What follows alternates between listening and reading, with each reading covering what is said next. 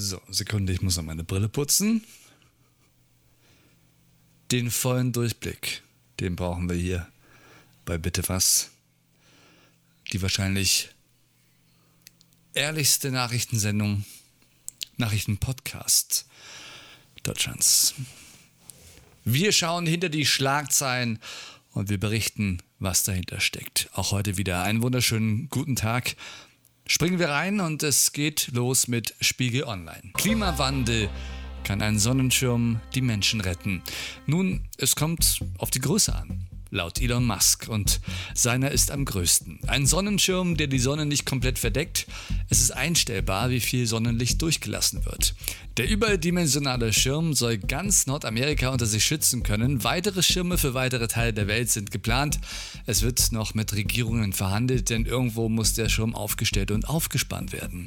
Die Lösung für das andauernde Hitzeproblem? Musk ist bekannt für seine Ideen, die der Menschheit helfen sollen. Die Nachricht über dieses neue Sonnenschirmprojekt kommt zu einem günstigen Zeitpunkt für ihn. Lenkt er so von Berichten über seine Börsenaktivitäten mit Tesla ab? Sunbrella heißt seine neue Firma, die schon seit Monaten an dem Hitzeschild arbeitet. Wir sind kurz davor, ihn das erste Mal aufzuspannen. So Musk. Bin gespannt. Erdogan-Besuch. Türkische Regierung lässt sich nicht in die Karten schauen, schreibt die Berliner Zeitung. Ja, gestern noch haben wir von heißen Eisen berichtet und von seiner Visite. Alles Fake News zum Erdogan-Besuch in Deutschland. Wer Kanzlerin Merkel ganz genau beobachtet, der weiß, dass diese Frau an einem Ort besonders gefürchtet ist. Am Pokertisch.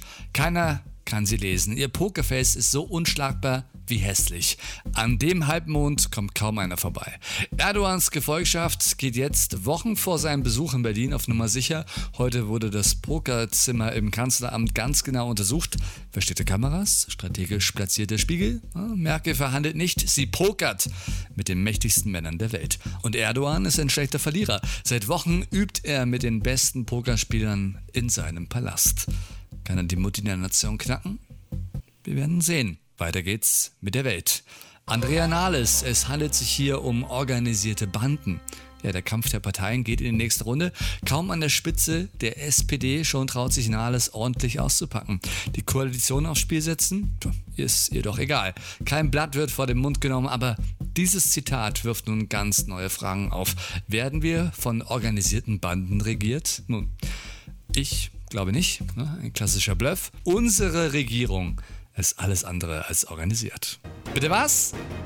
Was? Bitte? Heute gibt's Burger. Vielen Dank, ich werde sie mir schmecken lassen.